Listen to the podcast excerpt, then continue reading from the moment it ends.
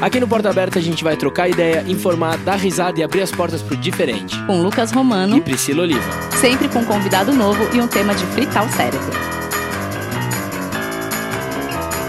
Bora, Bora pra julho. Julho. Julho. Julho. Julho, a gente teve a nomeação do Eduardo Bolsonaro como embaixador dos Estados Unidos. Né? Ele não foi nomeado é, logo de uma vez, né? O pai dele gostaria muito que ele fosse o embaixador dos Estados Unidos, afinal, eles têm uma ótima relação com o Trump. Risos. Uh, mas... Ele já fritou hambúrguer nos Exato. Estados Unidos. E é claro que uh, as habilidades dele como embaixador uh, incluem falar inglês, eh, já trabalhou numa rede de fast food americana fritando hambúrgueres. E Inclusive, ele tirou uma foto na frente dessa rede de, de fast food e parece que eles não vendem hambúrgueres.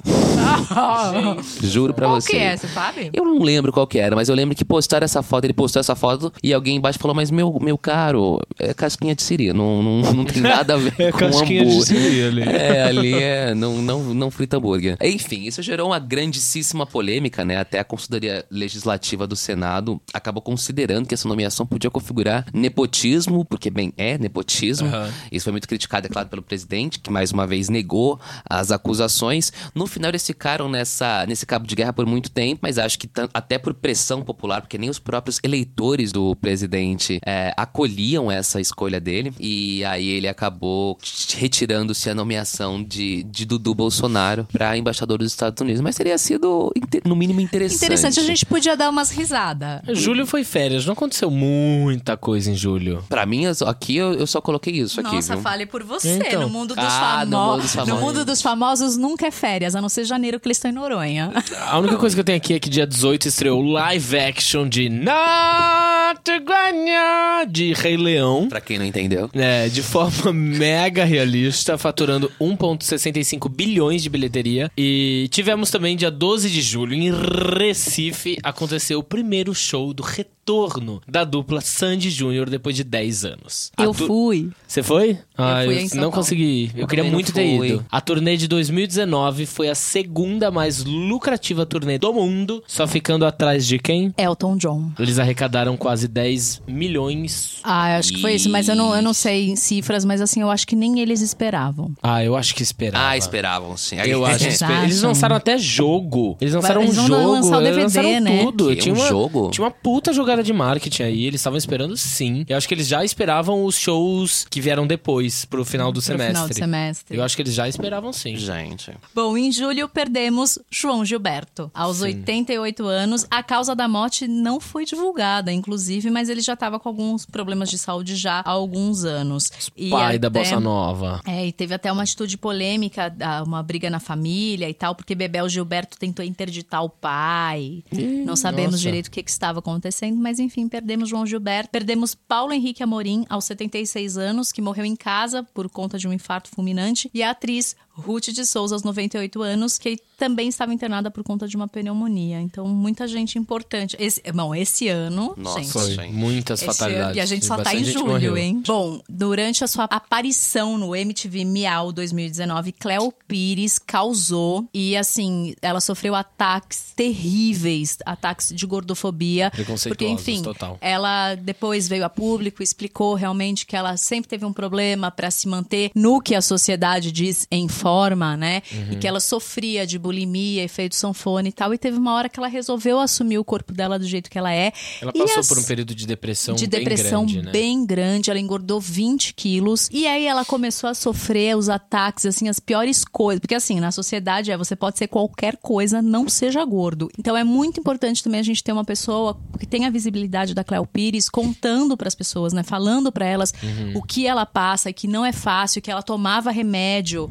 para controlar e que, gente, que vida é essa também você passar uma vida inteira tomando remédio para você se encaixar num padrão. Então é muito, foi muito boa essa atitude da Cleo de falar sobre isso, que ela fale cada vez mais e, enfim, eu espero que ela fique bem. E no mês de julho, a galera aí da internet, graças a Deus nessa eu não caí, fez o quê? Aquele envelhecimento, né? Postou, ficou postando as fotos com aquele Face App. O que aconteceu é que as informações cedidas que eles pegam dos usuários, então assim, você eles têm dados a seu endereço, a maioria da parte dos seus dados pessoais. Então, assim, esse aplicativo, inclusive, está sendo investigado nos Estados Unidos. Teve um senador que Gente. denunciou. Sim, pessoas acham que eles pegavam só as fotos. Não, ele tem tudo. É, meu filho, informação Tudo. hoje é poder. E ele foi feito por uma, por uma companhia russa, né? A Mas KGB é, aí. Eu achava que era só uma mais fotinho que envelhecia. Pois é, isso é uma coisa que a gente tem que tomar cuidado. Sempre com essas- esses aplicativos novos que aparecem, Sim. esses Apaga, apaga esses testes, aplicativos. tipo quem é você no Friends, sabe? Amo, Essas amo. coisas geralmente são coisas pra roubar dados. Bora pra gosto? Bora pra agosto. Agosto. Bom, contrariando todas as expectativas possíveis e imagináveis, a gente tem mais um absurdo dito pelo presidente. Eu acho que talvez Qual?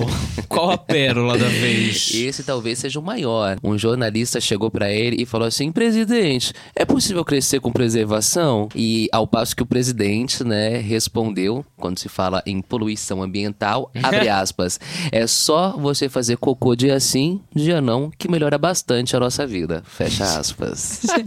Com que embasamento foi essa resposta? Cara, e ele tem uma fixação escatológica, né? Sim. Uma fixação escatológica por cocô, Golden shower, Golden cocô. shower. Eu nunca, nunca se falou Mas tanto ele sobre explicou porque ele escatologia. disse isso? Veio de algum lugar, realmente, ou não? Claro, ele explicou, depois ele tomou chá com os jornalistas e deu um embasamento crítico. Claro que não, né, Lucas? Não tem, Gente. Não tem, é não da tem embasamento dele. nenhum. Isso aí vem da, da cabeça do nosso presidente. A gente teve também em agosto, que é desde o começo de agosto, o mundo assistiu às queimadas da floresta amazônica, né? Dados do Instituto Nacional de Pesquisas Espaciais mostram que as queimadas desse ano atingiram o maior índice da história. Ao mesmo tempo, a devastação foi acompanhada pelas políticas e declarações do nosso presidente, que desde o início de seu governo despreza e critica a pauta ambiental, né? O Brasil registrou 131.327 queimadas florestais até o mês de agosto de 2019 e só na Amazônia foram registradas 43.573 focos de queimadas. É, relação entre as queimadas e o desmatamento não é nova, né? Pelo menos 125 mil hectares, o equivalente a 172 mil campos de futebol, foram desmatados desde o início de 2019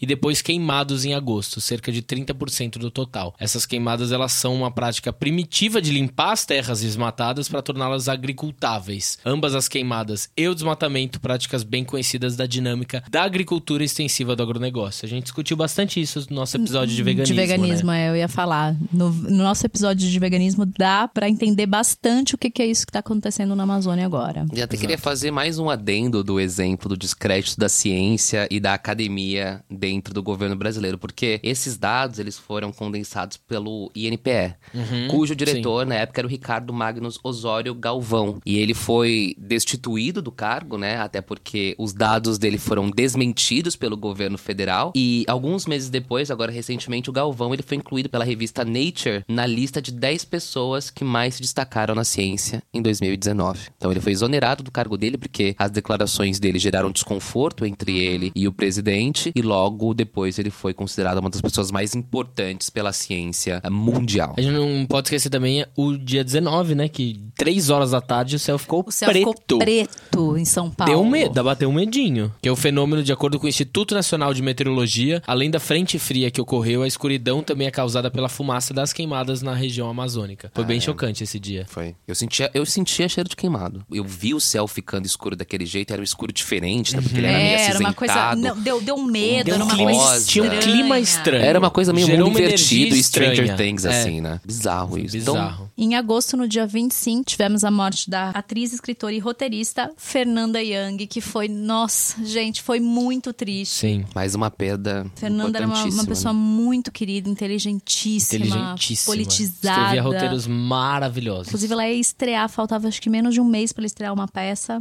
aqui em São Paulo. Então, Ela assim, morreu com um ataque de asma, né? Sim, Nossa, e aí que faltou, fatalidade. faltou oxigênio. Gente. E No campo das no celebridades. campo das celebridades, Ti, ti, ti. tivemos o quê? A estreia de Caio Blanco, a pessoa que está aqui Ah, com a gente hoje no Papo de Segunda. Para, que fofa. Não acredito que você colocou isso. Claro que eu coloquei. Ah, que claro querida. que eu coloquei. Mas Mas a gente, a gente já volta no papo de segunda, que vai ter outra pauta que sua que a gente vai discutir aqui. Por enquanto, só a sua estreia, eu falei.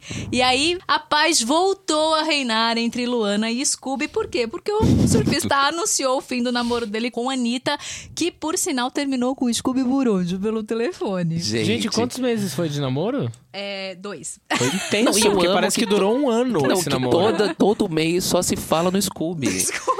Ele, assim, Por dominou as matérias de jornais Pois é. das de fofocas. Eu falo, falo muito de celebridades nos meus stories e eu falava, gente, eu não É aguento só- mais só vir aqui Scooby. e Esse falar soube do, fazer do publicidade, Scooby, né? cara. Arrasou no marketing promoção. pessoal. Arrasou, ele arrasou. Bora pra setembro. Setembro. Setembro a gente começa com a Bienal do Livro, né? 6 de setembro, a gente teve a notícia que o prefeito do Rio, Marcelo Crivella, determinou o recolhimento de todo o material que fosse considerado impróprio, citando como exemplo a revista em quadrinhos dos Vingadores, que mostra dois personagens masculinos se beijando. A organização do evento conseguiu na justiça uma liminar para impedir a interferência no evento para garantir a sua continuidade. E a atitude do Crivella acabou chamando a atenção do youtuber Felipe Neto, que com um gesto maravilhoso, com uma ação solidária, comprou 10 mil livros dos principais títulos com temática LGBT disponíveis na Bienal e foram distribuídos gratuitamente na Bienal em embalagens pretas com adesivo com a frase: Este livro é impróprio para pessoas atrasadas, retrógradas e preconceituosas.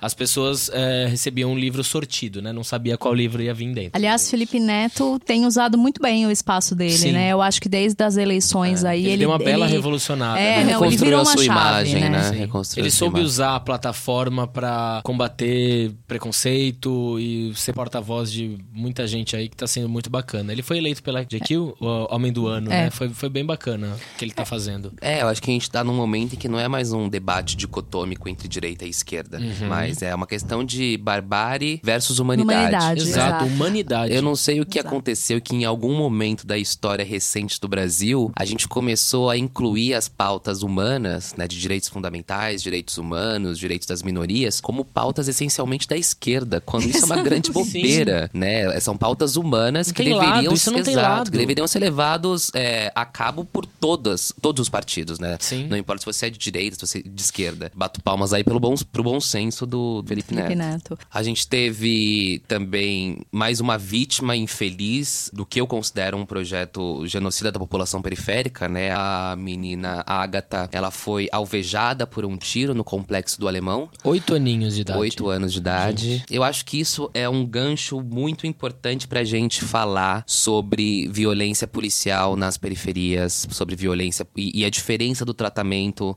da polícia militar nos grandes centros e nas periferias, né? Sim. É, não é de hoje que a gente tem visto tragédias acontecerem dessa forma, reincidentemente, com jovens negros sendo assassinados. Não, Inclu- aumentou significativamente absurdo, assim. Inclusive, é a parcela da população que hoje mais morre, né? São jovens negros das periferias. E a gente tem que começar a se perguntar o porquê isso acontece, né? Isso é um problema estrutural, um problema ah, social e histórico, de falta de privilégio, falta de perspectiva de vida, mas principalmente também porque existe um projeto genocida de encarceramento em massa e de eliminação da juventude negra. Hoje aqui no Brasil em curso. É, isso precisa ser apontado, isso precisa ser discutido e é muito importante nesse sentido também que negros e negras, pardos e pardas ocupem cada vez mais posições de poder é, na academia, na política, no universo corporativo para que essa pauta seja discutida porque é o problema mais urgente hoje que eu acredito no Brasil, junto com a desigualdade social, é o assassinato em massa da população preta e periférica. E teve mais uma coisa que a adolescente sueca de 16 anos atraiu olhares no mundo todo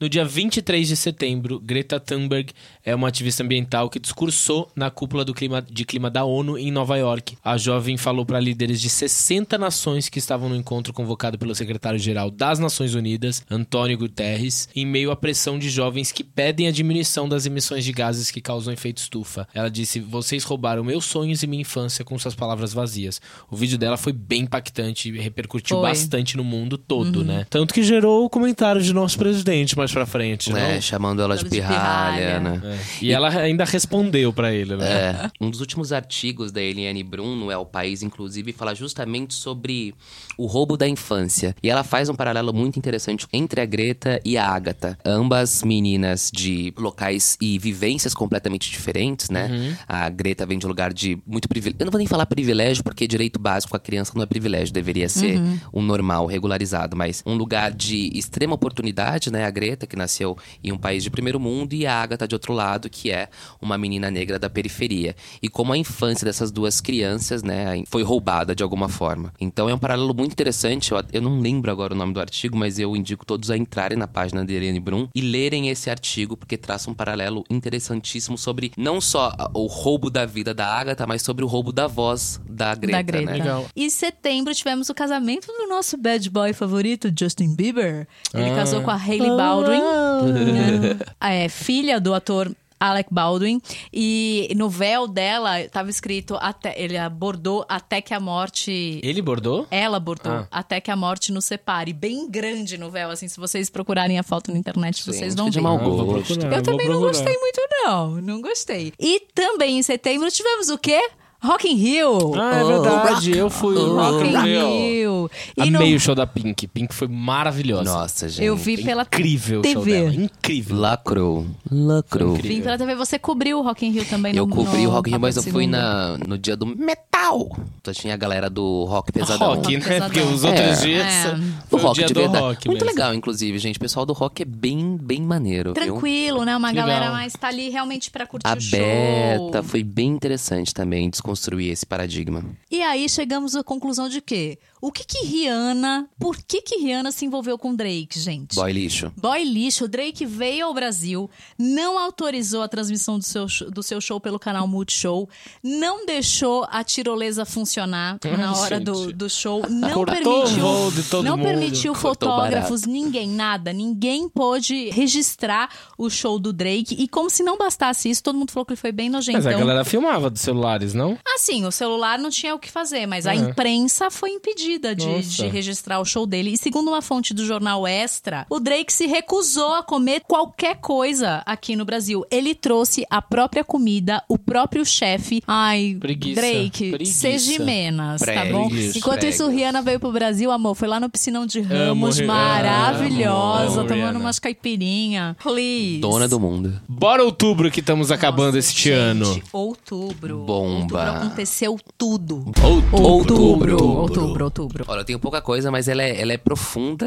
e ela é impactante. Foi a bomba do Jornal Nacional que divulgou a reportagem do porteiro do condomínio do Bolsonaro, que contou à polícia que horas antes do assassinato da Marielle Franco, o acusado do crime, o tal do Elcio de Queiroz, entrou no condomínio e disse que iria para casa do então deputado Jair Bolsonaro. No caso, o porteiro disse que quem atendeu o interfone foi o seu Jair. Seu Jair. O seu Jair. Gente. o- E ele disse que ele tava em Brasília. Isso, e também, aí de- depois desmentiram essa história também, né? Isso é bem complicado, mas isso coloca novamente a família Bolsonaro no centro do escândalo com o envolvimento das milícias, né? E que provavelmente assassinaram Marielle Franco. Por último, mas não menos importante, a gente teve, felizmente para de um lado, infelizmente do outro, isso também é uma bola um pouco dividida, que foi a reforma da Previdência, ela foi aprovada. A principal mudança que a gente teve foi a adoção de uma idade mínima de aposentadoria, tanto para quem trabalha na iniciativa privada como para servidores públicos. Então, para as mulheres, 62 anos, para os homens, 65 anos. A gente teve também mudanças no cálculo do benefício, que a gente não vai entrar em Detalhes. detalhes aqui, até porque, de novo, é uma bola bastante dividida. A reforma da Previdência é um assunto que era necessário e era urgente de ser feito, mas infelizmente algumas camadas da população, da elite, ficaram de fora da reforma. Acho que falta ainda também uma reforma política, principalmente no Brasil, uma reforma tributária no Brasil, mas a reforma da Previdência ela ficou muito aquém do que se esperava, até porque ela onerou ainda mais os mais pobres, ao invés de tirar eh, dinheiro em forma de alíquota daqueles que têm mais dinheiro, que são mais ricos e que têm um conforto eh, profissional um pouco maior, os funcionários públicos e assim por diante. Então, ela era uma reforma que precisava ser feita, mas a forma que foi feita foi uma reforma injusta. Ah, eu tô até com vergonha de falar o meu agora. Para! O hit Caneta Azul. Azul caneta. Foi um dos Caneta virais desse ano. A composição foi do baranhense Manuel Gomes e a música tomou conta da internet, atingiu 23 milhões de views no YouTube. Ele até fez uma propaganda pra Bic no, na época do Fez. Enem, fazendo caneta Sim. preta, preta caneta. Fez. Não, o Alok fez uma versão. Fez? Fez, Mentira, o Alok fez uma gente. versão de caneta azul. Beijo, Manuel Gomes. Gomes. Maravilhoso. Mas eu tenho também duas informações bacanas, importantes, né? A jovem Bruna da Silva Cruz, de apenas 19 anos, ganhou o segundo lugar no prêmio Jovem Cientista, porque ela inventou a impressora capaz de imprimir textos em braille. Achei muito interessante Nossa, essa notícia. demais. E no dia 14 de outubro, a franco-americana Esther Duflo se tornou a segunda mulher na história a ganhar o prêmio Nobel de Economia e é também a pessoa mais jovem a conquistar o prêmio, aos 46 anos. Ela e o marido foram premiados por sua abordagem experimental para aliviar a pobreza global. Em 2011, ela escreveu com o marido o livro Repensar a Pobreza, que ganhou vários prêmios e eu tô, tô louco para ler mesmo. Vale enaltecer as mulheres nesses lugares de poder. Foi bem, bastante bacana essa conquista dela. Bom, outubro foi aí agitado no, no mundo dos famosos, mas vamos começar com a, né, quem perdemos. Perdemos Maurício Sherman, dia 17 de outubro, diretor de, de TV aos 88 Sim. anos. Ele morreu em casa em decorrência de uma doença renal crônica e ele foi responsável, dirigiu é, o Domingão do Faustão, dirigiu Gabriela, dirigiu o Fantástico. Então, assim, ele tem uma importância muito grande Super. dentro da, da direção, dentro da, do trabalho da televisão brasileira. E no dia 27, 10 dias depois, perdemos Jorge Fernando, que também diretor. diretor. Ah, é verdade. Aos um 64, querido, né? um querido, aos 64 Sempre anos. parecia que tava com alto astral lá em cima. Não, né? maravilhoso. Muito. E também outro assunto que muitas pessoas lamentaram em outubro foi a separação depois de oito anos de relacionamento e quatro de casamento do Tiaguinho com a Fernanda Souza. No mês de outubro também, Anitta, sempre Anitta, Ai, ela descobriu que ela tinha um irmão. O Felipe Terra, de 31 anos, fez um exame de DNA e realmente confirmou como irmão, irmão de Anitta por parte de pai. Ele é fruto de um outro relacionamento e foi muito legal. Ela fez um vídeo até muito emocionada, que ela estava em Londres quando ela, quando ela descobriu e ficou muito feliz, assim, é muito legal. E eu vi a o foto, irmão dela. eu vi a foto dos dois, eu achei eles bem parecidos, os dentes assim são muito parecidos e ela já tem uma sobrinha, que ele, o Felipe tem uma filha que é super fã da Anitta, inclusive nesse Natal ele, ela Ah, deu uma, uma caneca pra foto. ela, super pra Ah. minha tia, não sei o que, achei muito fofo. Achei muito legal da parte da Anitta de, é meu irmão, então vou É, então abraçar, bora, então bora. Ah, eu acho que a sobrinha só queria um legal. post no Instagram. E aí agora a gente fala de uma coisa que não tem graça e não tem graça mesmo, que em outubro MC Gui praticou bullying com uma criança visivelmente doente dentro de um trem dos parques da Disney. É, enfim, tinha uma menininha vestidinha de bu ali. É, qualquer, qualquer ser humano que tenha dois neurônios ia bater o olho nessa menina e sabe que essa menina tem é, uma doença, alguma coisa assim. Sim. E ele fez bullying com ela, expôs a postou, né? menina, postou e a menina percebeu que estavam tirando o sarro dela. Não só ele, ele como um grupo de amigos. Ai, que dor. E aí, ele deu uma declaração. A primeira declaração dele foi muito grotesca. Que ele falou o seguinte: Eu não fiz bullying com a menina, a gente fez uma brincadeira ali. Eu tô na Disney, eu tô de férias. Infelizmente, essa é a internet que a gente tá usando hoje. Estamos no mês de Halloween nos Estados Unidos e muita gente se veste pra botar medo em alguém. A internet tá muito chata. Aí ele começou a ser bombardeado, aí ele veio com o bingo, né?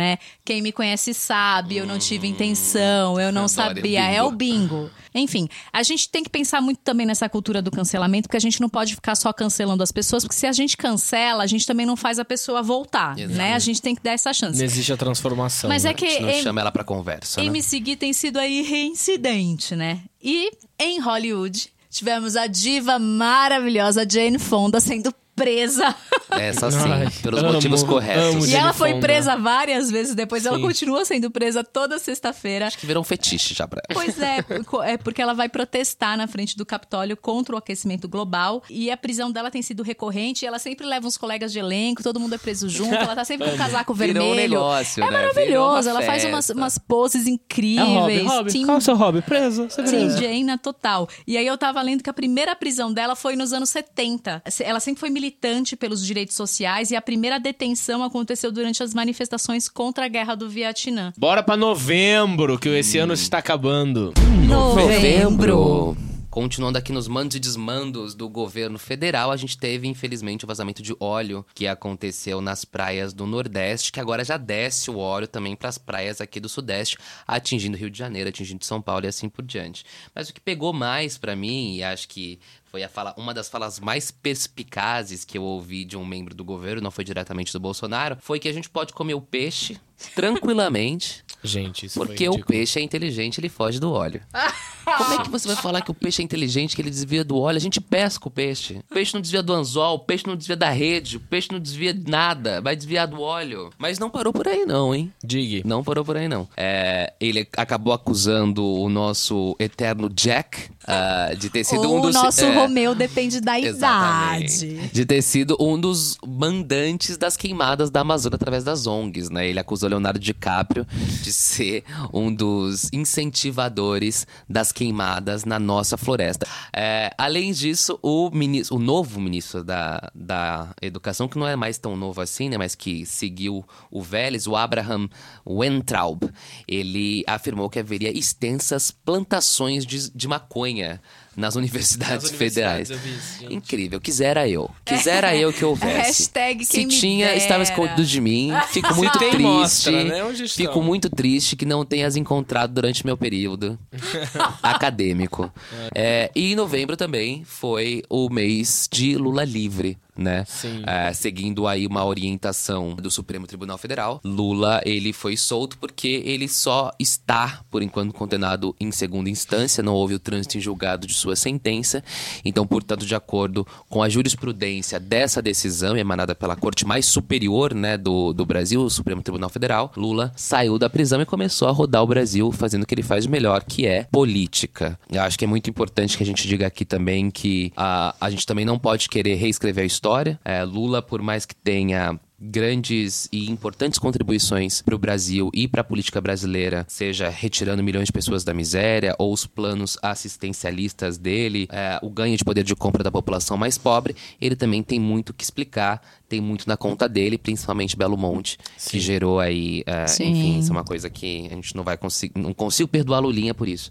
É, muita coisa para explicar também, a gente não pode apagar toda a história. E também deixar aqui esse desejo dessa renovação e dessa reinvenção da política da esquerda. Sim, né? Pra gente é- parar isso é de se necessário. apoiar nos ombros de Lula, que foi um grande líder, que é um grande líder, cuja importância não deve ser descartada, mas a gente precisa de novos ares Uhum. é, na esquerda brasileira e principalmente de novas lideranças, né? A gente não tem novas lideranças na esquerda brasileira e eu faço votos de que esse cenário mude muito em breve. É, Senão essa Arrasou. briga vai ficar muito insistente durante muito tempo, né? É. Bom, dia 3 de novembro nós tivemos Samuel Rosa anunciando a separação do Skank. Ah, Ai, gente, eu fiquei muito triste Pois com é. isso. Skunk foi Skunk na minha formatura, sabia? Sério? Foi? Que foi incrível. Na minha formatura. E eu tenho também algumas informações que foi divulgado para o público dia 5 de novembro, o mapa da desigualdade de 2019, produzido pela Rede Nossa São Paulo em parceria com outras instituições de pesquisa. Então, eles analisaram 96 distritos de São Paulo e tem informações sobre a violência contra a mulher, né? Com o levantamento, pesquisadores constataram que a Sé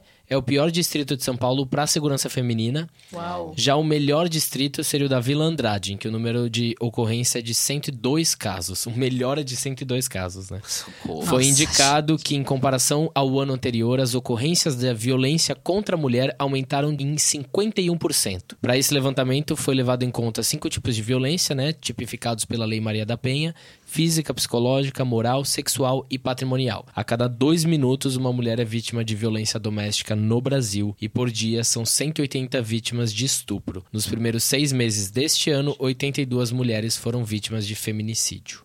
Socorro. Gente, é, é muita mulher. Tem o que aconteceu no, na Rádio Jovem Pan, onde o jornalista Glenn Greenwald foi agredido por Augusto Nunes no programa Pânico após ter sido questionado sobre seus filhos e que alguém deveria investigar sua família. Gente. Que quem vai co- co- tomar conta daqueles filhos e não sei o quê. Vítima de masculinidade tóxica, né? O jornalista acabou batendo nele, respondeu. Enfim, foi um caos aquilo ali que foi televisionado lá no YouTube. Uma- foi um absurdo. Foi, é revoltante. Quem vê o vídeo é revoltante. É Você vê revoltante. aquela raiva imbuída É dentro daquele revoltante. jornalista e ele precisa sair de alguma forma, ele não sustenta no discurso, não sustenta no debate e vai pra agressão física. É, e o pior de tudo é porque o Glenn, ele não sabia da participação do Augusto Nunes. ah, ele Gente, não que- sabia. Ele não sabia. Porque o Augusto Nunes ele já tinha falado sobre isso Uhum. anteriormente, é, colocado em suspeita a paternidade, né? E o exercício da paternidade Uhum. do Glenn e do Davi em relação aos filhos, dizendo que um era parlamentar, o outro era jornalista, quem é que cuida dessas crianças. Então já havia esse, Uhum. esse esse, esse imbróglio aí entre eles dois. E é óbvio que ele- se ele soubesse que o Augusto Nunes ia né, debater com ele, muito provavelmente não teria aceitado. Não teria aceitado, de fato. A gente teve também Pablo Vittar se tornando a primeira drag queen a vencer uma premiação europeia da MTV, o MTV EMA. Anjinho E do céu. Pablo é um anjinho do céu. Maravilhosa. Ela fez uma apresentação incrível ali no, no tapete vermelho, foi maravilhoso. E a gente tem que enaltecer também o ano da Pablo, né? Que foi a drag queen mais seguida no mundo do Instagram. Sim. Então todas as drags do mundo conheceram. Toda de um Abre carisma igual, né? né? Maravilhosa. Tem também um caso que teve na Holanda, onde uma família foi descoberta em um porão de uma casa. Isso vai virar um filme, você sabe, né? Com certeza. Isso uma família um foi filme. descoberta após nove anos porque eles estavam esperando o fim do mundo. Meu Deus. Errados não estão. Errados não estão. Descobriram pois é. porque um dos filhos saiu e foi tomar uma cerveja num bar. E um- quando ele comunicou que estava voltando para o porão de sua casa, a polícia acabou aparecendo lá e resgatando O essas pessoas que estava foi com- por livre e espontânea vontade. Tava, né? tipo, completamente branco, com roupas de 20 anos atrás. De 20 anos atrás. E tivemos também, dia 24 de novembro, Flamengo se torna campeão brasileiro e se torna o primeiro time desde 1963 a ganhar Nacional e Libertadores no mesmo ano. Eu só espero que eles peguem uma parte dessa grana aí, ó, e paguem de indenização pra família dos meninos que morreram lá no começo do ano, né? Oi, Flamengo. E tivemos também eh, o presidente da Bolívia, Evo Morales, anuncia a renúncia ao cargo depois de três semanas de protestos contra a polêmica reeleição e depois de perder o apoio das Forças Armadas e da polícia. Bom, novembro foi um mês bem triste. Sim. Acho que pra pra todo mundo aí que viveu os anos 90, teve sua infância nos anos 90, perdemos Gugu Liberato, que é é aquele tipo de pessoa que você acha que é imortal, né? Que não vai morrer nunca. Foi chocante E aí a você notícia fala, dele. meu Deus. E assim, uma morte sério que você morreu por isso? É, Não, ainda né? mais que eh, ele morreu, aí depois desmentiram a morte dele, aí depois realmente falaram que morreu. porque, então ficou uma verdade, esperança ele ali. já chegou morto no hospital, já com morte cerebral. Mas nos Estados Unidos, 24 você horas, precisa esperar 24 horas. E se você não divulga, você vai no tribunal responder. A imprensa, a- os, os comuni- eles já sabiam, já se sabia que ele tinha morrido, mas tinham, tiveram que esperar. Então, algumas pessoas acabaram soltando, mas se a família confirmasse, eles teriam que ir ao tribunal, porque é crime. Entendi. Então, por isso que a morte dele foi confirmada só no- somente no dia 22. Entendi. O que, que ele tava Gugu- fazendo mesmo? Ele tava montando a Ele árvore foi, de Natal? não, Ah, ele foi trocar o ar-condicionado. filtro do ar condicionado. Só Nossa, que chegou pra mim que ele tava montando decorações é, de então, Natal. enfim, e ele tiveram caiu. várias versões, Várias como versões toda morte tem várias versões. Só que, o que que acontece? O teto era de gesso, então não se sabe se ele tropeçou e acabou batendo no gesso e caiu, ou se ele pisou realmente no gesso e o gesso desabou. Mas o fato é que a, a grande cagada não foi nem ter- ele ter caído de 4 metros, é que ele bateu a cabeça, Sim. ele teve é, um edema cerebral, né? Então, Nossa, que enfim, foi uma morte triste. Os filhos estavam lá, viram. Então, assim, né? A gente, quando a gente tira dessa alçada que ele era um grande apresentador, milionário, não sei o que, você vê um pai Pra morrer na frente dos, dos filhos é. Então, Fatalidade, Enfim. Jesus. E deixou esse legado dele, né? Que a gente. Meu, quem não lembra de Banheira do Gugu, Luiz Ambiel, Viva a Noite, Sabadão Sertanejo, fica aqui nossa homenagem ao Gugu. No dia 2 de novembro, outra pessoa também que foi. que era uma, uma pessoa que a gente ria muito, que era o Walter Mercado, o Ligue Já. Liga já. Ai, amava, Astrólogo porto-riquenho também morreu aos Joias, 87 joias e anos ouros e ouros. por conta de uma falha renal. E Fábio Barreto morreu no dia 20 de novembro. O produtor e diretor do filme Lula, o Filho do Brasil, foi o último filme dele, né? Ah, sim. O Quatrilho. Ele sofreu um acidente em 2009 e ele estava em coma desde então. Nossa. E morreu agora no, 22 de nove... no dia 20 de novembro. Caraca. E no mundo das celebridades, tan, tan. dia 9 de novembro foi a estreia deste podcast. Salva de palmas. Fala! Estreamos o Porta Aberta aqui no dia 9 de novembro, uma estreia com a Clara Castanho, foi ótimo. Quem quiser ouvir está lá. Pedro Scooby. Lá vai, Gente, lá vai. Uma fixação por esse homem, hein, Priscila? Pedro Scooby assumiu um namoro com a modelo Cynthia Dicker e ele sofreu um acidente muito grave em Portugal. ele Ah, estava é surfando verdade. em Nazaré.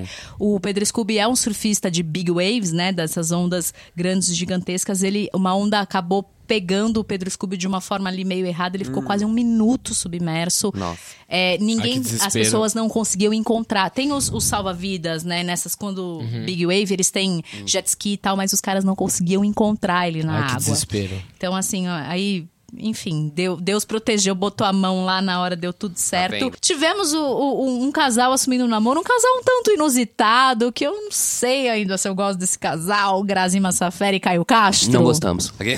Ah, E mas o- deve dar um bom caldo. Não, Ah! lindos, tenham filhos, povoem o mundo. Povoem o mundo. E o cantor canadense Shawn Mendes, gente, sério. O Shawn Mendes cancelou Nossa, o show gente. que ele faria no dia Senhorita. 30 aqui em São Paulo e era o show principal, foi o primeiro show da Que venda. abriu, é. Ele falou que ele tava sem voz, não tava? Sim, não? por razões médicas que ele É. estava sem voz. Mas, ai, gente, eu Faz um playback. Mas como é que faz um show? playback. Faz um playback, Lucas. Aí um dia depois ele tava no. Rio fazendo... Betinha fez de cama o Beth show. Carvalho fez de cama, não sei, não sei. E que tem uma outra informação aqui que eu vou pedir pra falar, que em novembro, Caio Blanco Ih, lá vai. foi na convenção dos Ah, terraplanistas. isso, pensei que você ia falar. Discorra sobre, Caio, por favor. Gente, é uma loucura, cara. As pessoas realmente acreditam que a Terra é plana. E eu lembro que eu tava lá fazendo essa cobertura pro papo e eu pedi pra um dos, um dos principais especialistas que estavam lá dando palestra. Eu falei: se você tivesse 30 segundos pra provar pra uma pessoa que a Terra é plana, o que, que você diria? Ele virou pra mim e falou: e isso não é mentira. Ele virou pra mim e falou: eu quero ver você grudar água em uma bola giratória. Como? Eu quero ver você conseguir grudar água numa bola giratória. Porque teoricamente o mundo é isso, né? Uma bola giratória que- com os oceanos. Ai, oceanos. gente. Não, assiste o vídeo. É O maravilhoso. cara é especialista em quê? Nada. Em nada. YouTube, ele é um youtuber.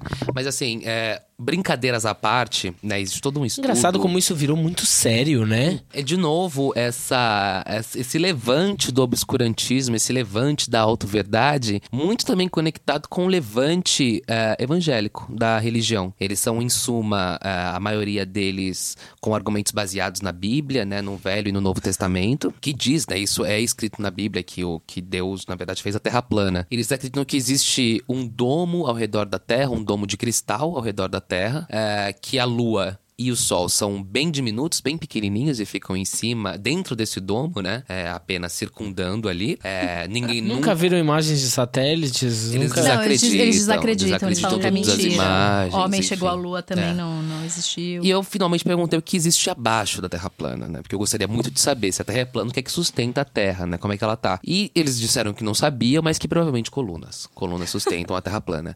Agora, onde elas. Onde elas Colunas aonde? Onde elas aonde termina a Não, coluna? Não- precisa terminar em algum lugar. Não faz sentido, não faz nenhum sentido.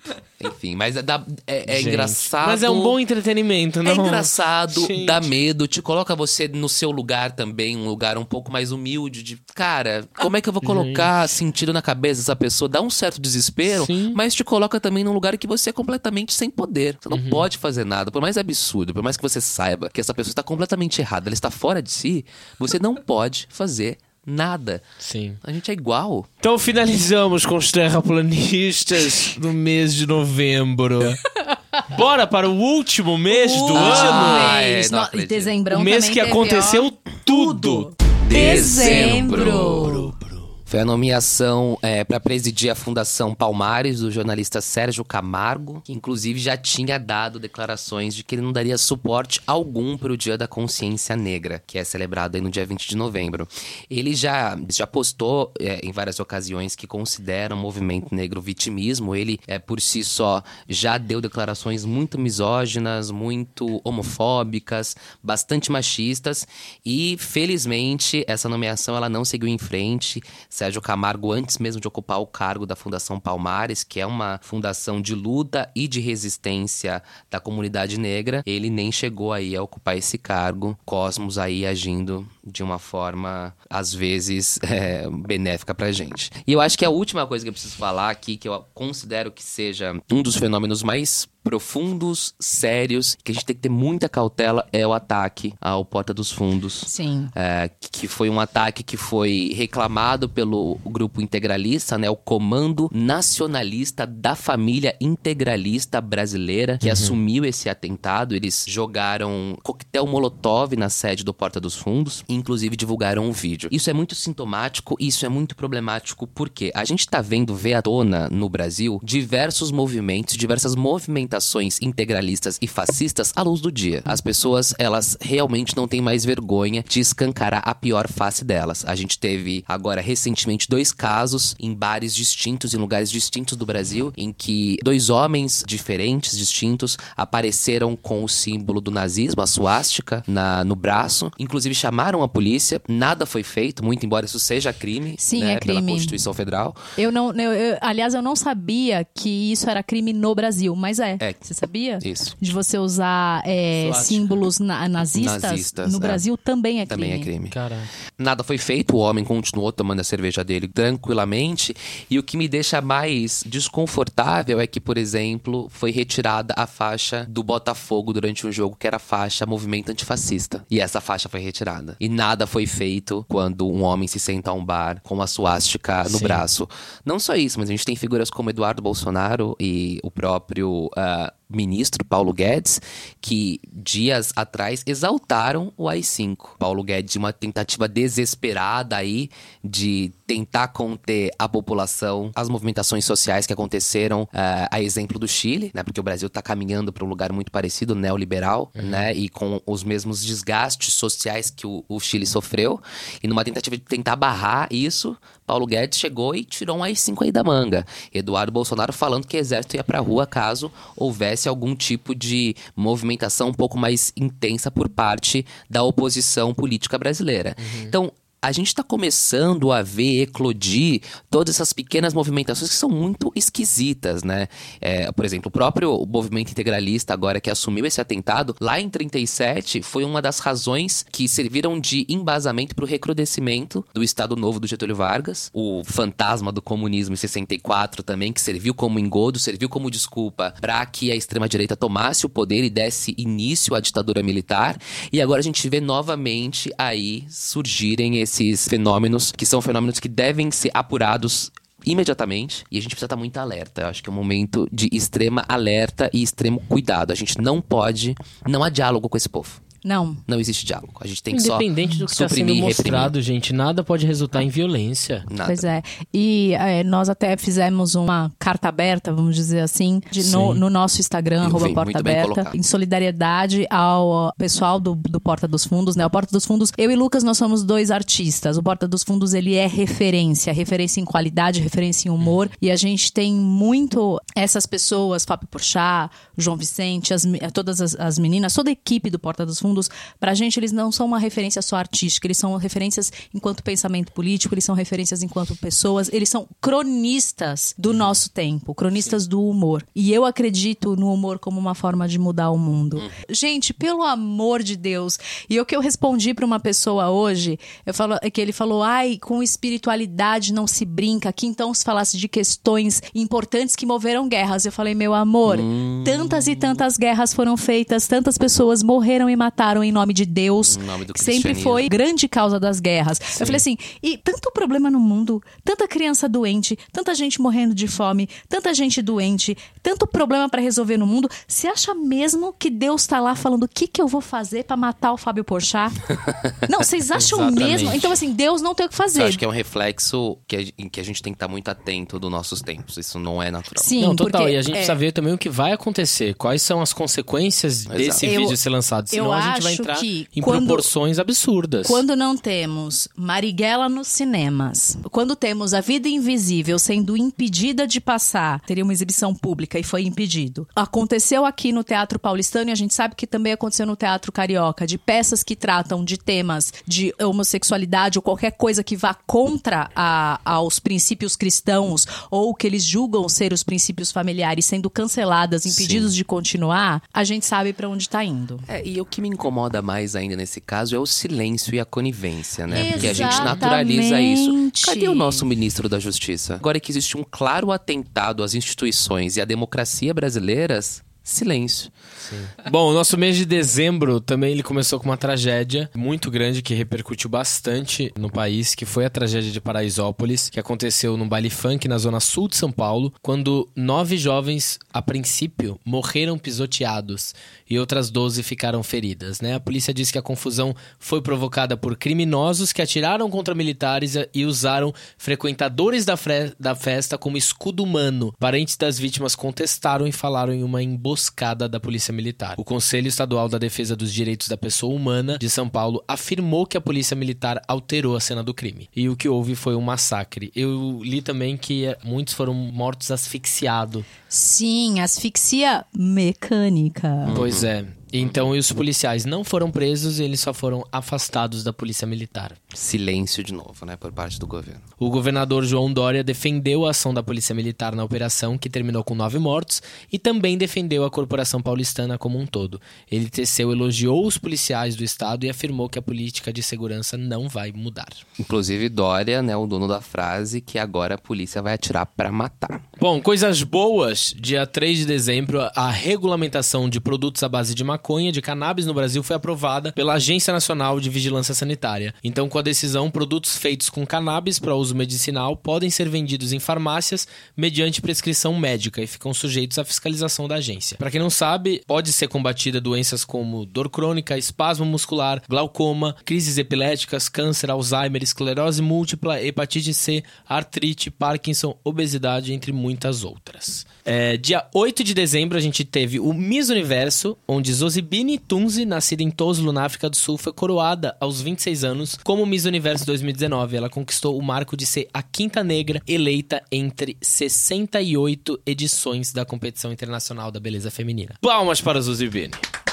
Dona do Não, mundo. e uma negra de cabelo curto, né? Que Sim. tem isso também, Sim. né? De que muitas, muitas vezes as mulheres que utilizam cabelo curto são consideradas como masculinizadas, é, que tem a sua beleza Uhum. tolhida e tudo mais. E uma negra de cabelo curto, maravilhosa, Miss Universo. Maravilhosa. A gente teve também dia 13 de dezembro, o Papa Francisco proclamou a religiosa Irmã Dulce, falecida em 62, como a primeira santa nascida no Brasil, durante uma cerimônia realizada no Vaticano. Ela era conhecida pela dedicação aos pobres e os mais necessitados. Essa canonização ocorre nove anos após atestarem o primeiro milagre atribuído à Irmã Dulce para salvar uma vida de uma mulher que deu à luz a um menino e estava desenganada por causa de uma hemorragia depois do parto. Só que para a canonização acontecer, a Constituição Apostólica exige a comprovação de um segundo milagre. Então a segunda graça foi a recuperação da visão do músico e maestro José Maurício Bragança Moreira após 14 anos sem enxergar por causa do glaucoma, e a comprovação deste a consagrou a primeira santa brasileira. Para quem não conhece muito a história dela, tem um filme dirigido pelo Vicente Amorim interpretado pela Bianca Comparado e a Regina Braga chamado Irmã Dulce. Então agora Irmã Dulce será chamada de Santa Dulce dos Pobres. Arrasou. Também. Dia 15 de dezembro, a gente teve Amanda Nunes, lutadora do UFC, que se tornou a maior lutadora de todos os tempos. Ela já era atualmente a única pessoa do Brasil a ter um cinturão do UFC, e no início de dezembro ela lutou contra a Germane de Randami e faturou mais um cinturão. Ela é a única no mundo a ter dois cinturões do UFC. Tivemos também, Dezembro. no dia 18 de dezembro, por 230 votos a favor, a Câmara dos Deputados dos Estados Unidos decide pelo impeachment do presidente Donald Trump por abuso de poder e por obstrução do Congresso. Ele é o terceiro presidente da história dos Estados Unidos a sofrer um impeachment. O afastamento ainda depende da votação do Senado, que deve acontecer em janeiro. É que eu não estou muito animada. Parece que ele tem a maioria. Ele né, tem do a Senado. maioria do É, Senado, então vai exato. ser muito difícil isso passar. E também dia 15, a gente teve o caso da youtuber Carol Eller, conhecida por ser defensora do governo Bolsonaro, e foi alvo de uma agressão que deixou seu rosto desfigurado. Ela disse que foi vítima de um ataque homofóbico num quiosque da praia da Barra da Tijuca. Ela estava acompanhada pela namorada quando ela foi agredida a socos e pontapés. Quando ela deu esse relato, a Polícia Civil do Rio descartou o crime de homofobia no caso da agressão e poderão indiciar a youtuber por denunciação caluniosa. Porque após ouvir a Carol e a sua namorada, o agressor e outras testemunhas, a delegada Adriana Belém concluiu que a youtuber quem iniciou as agressões por conta de ciúmes. Então isso é E algo bem armada, grave. né? Ela Ela estava tava armada. armada. A Ah. namorada estava armada. Ah, vá. Isso é bem grave porque acaba colocando em xeque as pessoas que realmente são agredidas por É, conta da homofobia. o intuito É. da causa, né? Foi isso que eu, eu vi uma entrevista da delegada e a delegada estava falando exatamente, Exatamente isso. que isso. O crime de homofobia é uma coisa muito séria, as pessoas sofrem muito por isso, e isso tira a legitimidade dos casos, né? Total. Falando é, sobre homossexualidade, a Ludmilla e sua namorada, a dançarina Bruna Gonçalves, se casaram no dia 16 durante uma festa surpresa organizada pela cantora no dia do aniversário da Bruna. Ela perguntou se ela aceitava, então quando a Bruna disse que sim, ela falou: então bora lá fora casar. Aí as duas foram ao som da marcha nupcial para o casamento no jardim. As duas assumiram o namoro em junho, mas elas já estavam juntas há alguns anos. Foi muito importante também ela assumir esse namoro. Assumir esse namoro, É, sim. A vida além do armário. Sim. Exatamente. E as pessoas que nos deixaram em dezembro, por enquanto, temos a, a Marie Fredriksson, cantora de 61 anos, vocalista da banda Roxette, que embalou aí nossa Qual que era a música adolescência. Tinha aquela How Do You Do, lembra? How Do You Do, Do You Do? Não lembro. Bacana, Priscila. Essa, Bem legal. E tivemos também a morte do Bira, Ah, Trabalhou Bira, no Bira. Amava a risada Programa dele. do Jô. programa do Eu jogo. amava o programa do Jô também. Eu amava também. Sim. Aos 85 anos ele faleceu. Faleceu. E a Zilda Cardoso, humorista de 83 anos. Pra quem não se lembra, a Zilda Cardoso era a dona Catifunda da escolinha do professor Raimundo, que hoje é interpretada pela. Dani Calabresa. Dani Calabresa. Dani Calabresa. Obrigada. Maravilhosa. E também, já que a gente tá falando de homofobia, tivemos mais um caso de racismo na televisão. Dessa vez proferida por senhor Silvio Ma- Santos. Oi! Ah, já deu, né, gente? Né, Silvio San- Gente, Silvio É, Santos. ele já, já está passando dos limites, nosso Passou. mestre Silvio Santos. É, ou você morre um herói ou você vive o suficiente pra se tornar o vilão, né? No caso do Nossa, eu Silvio amei Santos, essa é frase. Ele- Então, a, a Jennifer Oliveira é uma, uma mulher negra que estava ali participando de uma brincadeira no programa do Silvio Santos, uma brincadeira de cantar, e ela cantou muito melhor que as outras participantes Uhum. que estavam. O público votou nela para que ela ganhasse o prêmio em dinheiro dado pelo Silvio Santos, e ele falou que não, que ele escolheu outra melhor escolheu uma outra mulher branca. Então, um- mais um caso de racismo. E Ana Maria Braga revela que Bragas. está noiva. Assim, gente, Ana Maria Braga sempre surpreende a gente. Ai, gente, é. Quando a gente acha que ela vai ficar ali, quietinha na casa dela, fazendo biscoito, ela aparece com um boy novo. Maravilhosa. Que ela gosta de casar. Ela já falou que gosta de casar, acho maravilhosa. Ela tá noiva do francês Johnny Lucet. Olha. E falou que o casamento tá por vir. Porque ela falou, não temos o que esperar. Eu adoro casamento, vambora. E Giovanni Uban, que a gente falou tanto deles aqui hoje, ela anunciou sua gravidez. Fofa. Depois é, de depois de adotar Titi e Bless, os dois é, adotados no Malawi, na África, ela está finalmente grávida. É, filhinho então, biológico. o filhinho biológico dela vai aumentar ainda mais a família. E por falar nisso, Marília Mendonça, a rainha da sofrência, deu à luz a seu primeiro filho, Léo, também agora no dia 16, fruto do seu relacionamento com Murilo Ruff. Aliás, Marília Mendonça, gente, eu tava vendo uns dados sobre ela, é impressionante. assim. O quê? A, a- a quantidade de visualizações, a quantidade Ah, é, de rainha dinheiro que essa Ah, mulher sim. ganhou. Acho que eles têm uma média acho que de 16 milhões de reais. Ela ganhou só esse ano. Gente. É uma coisa impressionante. Rainha da sofrência. Rainha da sofrência. Todo mundo gosta de Jesus sofrer. jamais. Gente, Finalizamos Uau. o mês de dezembro? finalizamos o ano. 2019. Uau! Caraca, meu irmão. O balanço geral foi um ano conturbado, né? Tivemos Olha, eu diria que foi um ano viagem de ácido. Foi. tem, Não é? é, tem um livro do, do Svanir Ventura que é 1968, o ano que não acabou. E eu acho que 2019, muito em breve, vai entrar também pra história como o ano que não acabou. Agora, Caio, eu posso te perguntar uma coisa? Eu gostaria que você fosse muito sincero. Vamos você lá. está otimista ou pessimista com relação ao rumo que esse país vai tomar? Eu estou realista. Eu estou realista. Infelizmente, a realidade é dura. A gente só consegue olhar pro futuro quando a gente tem bases do passado. A gente só consegue analisar e fazer predições pro futuro se a gente tem o mínimo conhecimento do que veio até aqui. E o que veio até aqui não foi nada animador, não foi nada positivo, tanto no campo da economia, quanto no campo da defesa dos direitos individuais e das minorias, quanto no campo da segurança. Eu acho que a população está aprendendo como vai ser o governo Bolsonaro. O Bolsonaro está aprendendo a ser presidente agora, mas para além disso, a gente tem um desafio muito grande sociologicamente dizendo, né, dentro da sociedade brasileira, que é justamente não só a polarização desses dois lados, mas principalmente esse lugar que está surgindo agora da- do reacionismo. Ah, o conservadorismo, que é algo natural em qualquer democracia, ele hoje pende a balança já para um recrudescimento violento de supressão de qualquer pensamento que seja oposto ao que dita os usos e costumes conservadores e reacionários. Então, a gente está falando aí de pautas de minoria, pautas LGBTQs, pautas sobre o racismo, o direito das mulheres, arte e cultura, principalmente, eu acho isso é o que mais me dói o coração também, de, de dividir a profissão com vocês enquanto ator também e saber o quanto a nossa vida já é difícil uhum. e o quanto a gente sabe que a cultura salva. A importância da cultura também na minimização das desigualdades sociais, tirando as pessoas de um mundo de violência, educando as pessoas e ver esse desmonte da cultura, para mim, é realmente cortar o coração. Eu espero e faço votos que daqui a três anos a gente tenha um pouco mais de consciência na hora de votar e que a gente consiga remendar esses esses laços que foram destruídos por conta dessa polarização do Brasil e durante também esse processo de ascensão neofascista que acontece hoje na atualidade dentro do contexto brasileiro.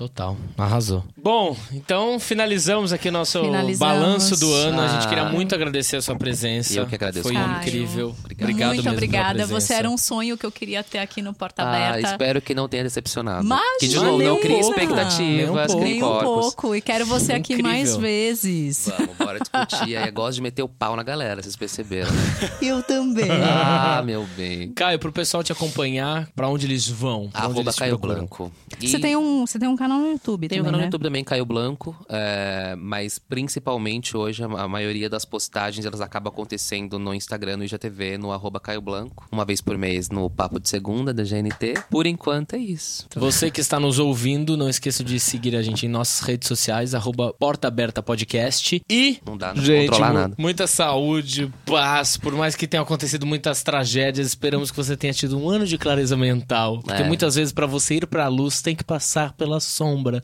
É. Não é Sim, mesmo? aliás, a gente só evolui nisso, né? É. Só, a gente só, só evolui na dor e a gente só evolui quando a gente olha para as nossas sombras. Exatamente. Feliz 2019, um ano muito lindo para vocês e um ano melhor para o nosso Brasil.